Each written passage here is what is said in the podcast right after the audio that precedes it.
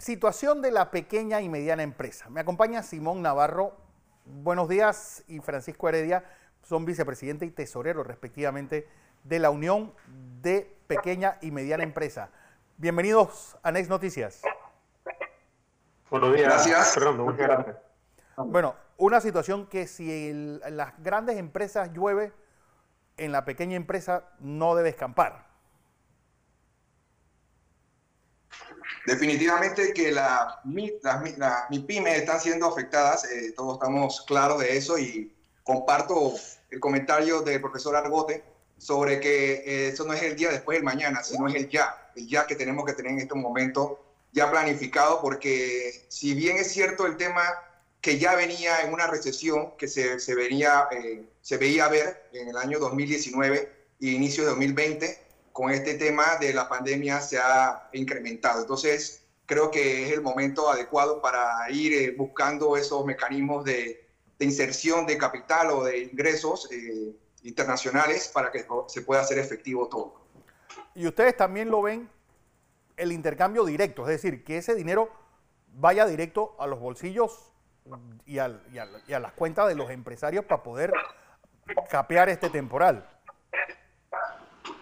De, definitivamente, Fernando, el, aquí lo importante es mantener un ciclo de, de consumo, sí. como bien lo dijo el presidente, en aquellos que puedan pagar las eh, o abonar a sus deudas, que lo hagan.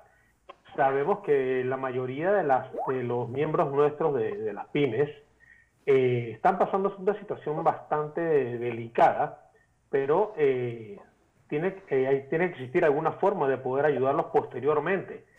Eh, ya vimos que, como lo acaba de, también lo anunció el, el licenciado Blandón aquí eh, más, más temprano, se consiguió un préstamo de 300, van a haber una, un, un, capital de 300 millones para apoyar a las pymes, que eso es muy bueno. Claro. Entonces tenemos que ver cómo se va, se va a dirigir ese dinero, cómo se va a, a trabajar con ese dinero para poder entonces eh, apoyar a las pymes, que son en realidad una de las más afectadas.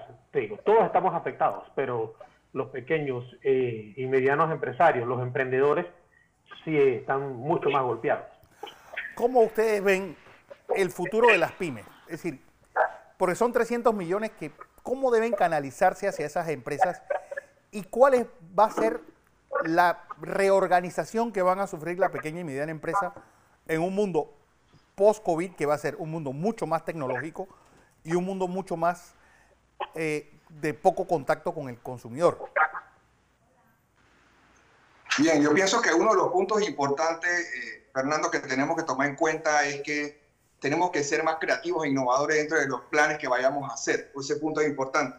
La inserción, lo que viene en la pospandemia, eh, como lo dice mucha gente, es incierto. Lo que sí se sabe que va a ser un impacto muy fuerte pues estamos hablando que nosotros representamos el 96% de, la, de las empresas en el país, ¿no? donde un 83% vienen siendo lo que son las microempresas, un 13% vienen siendo lo que son las pequeñas empresas y solamente un 3% la, las medianas empresas. Entonces estamos viendo que el impacto va a ser muy fuerte para las microempresas y para las pequeñas empresas. Entonces lo que tenemos que visualizarnos en un, en, un, en un ambiente de que tenemos que ser más creadores, innovadores y tenemos que saber que ya no va a ser igual que antes. Tenemos que manejar lo que es la tecnología, tenemos que manejarlo de, de otra forma, buscar otros mecanismos de inserción de liquidez dentro de las empresas.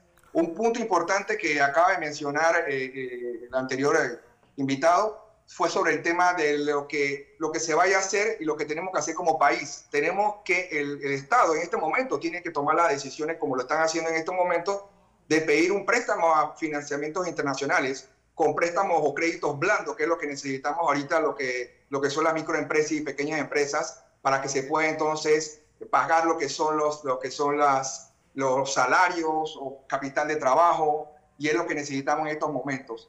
Post pandemia o ahorita mismo, porque ya se está viendo muchas empresas que están tomando decisiones de que del 15 ya no van a poder pagar, cierre de contratos, eh, vamos a esperar qué pasa. Entonces es una, una, situación de incertidumbre de todo el sector, que realmente a todos nos pone en la palestra, todos, nadie salva, se salva de esta situación.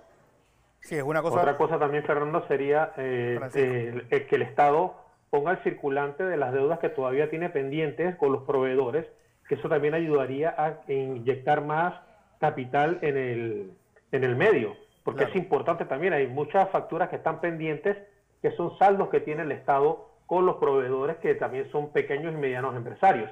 Eso también nos ayudaría mucho a que exista más circulante, ¿no? Y, y se mueva eh, a un ritmo mínimo la economía, pero igual se sigue moviendo. Bueno, lo cierto es, hay una autoridad de la pequeña y mediana empresa. ¿Realmente esta va a ser el apoyo para los pequeños empresarios en, este, en esta incertidumbre COVID y post-COVID? Bueno, definitivamente que la AMPIME es la autoridad que tiene que regular esa situación y tomar medidas, en este caso, eh, lo que son el director y el subdirector están haciendo sus adecuaciones y es parte, parte de este protocolo para lo que es el préstamo de los 300 millones que se están eh, eh, visualizando, ¿no? Y cómo se van entonces a canalizar. Lo importante aquí, lo importante es que se están dando los pasos y que no estamos esperando que las cosas eh, vayan a darse o qué va a pasar. Se están tomando decisiones antes de, la, de lo que va a ser este, este esta explotación de, de esta intensidad que va a haber en estos momentos sobre el país, ¿no? Sí, pero yo creo que son situaciones que uno no puede esperar. ¿Cuánto ustedes creen que debe darse ese desembolso a las pequeñas y medianas empresas? Porque pues todos estamos hablando del día después, pero como dijo el, el, profesor Argote, ¿qué pasa hoy y qué pasa mañana? Bueno, definitivamente que tenemos que saber que hay una, hay una situación que es un proceso para el tema de cómo va a ser el proceso de, de dividir o visualizar cuáles son los préstamos blandos que se van a dar y entonces encontrar las empresas en este caso, se está en ese proceso, creo que un poquito adelantado, se está en el proceso todavía, ya se hizo la aprobación, están en el proceso de cómo van a poder estructurar lo que son los préstamos blandos, que es lo que se quiere para que las empresas puedan salir a flote.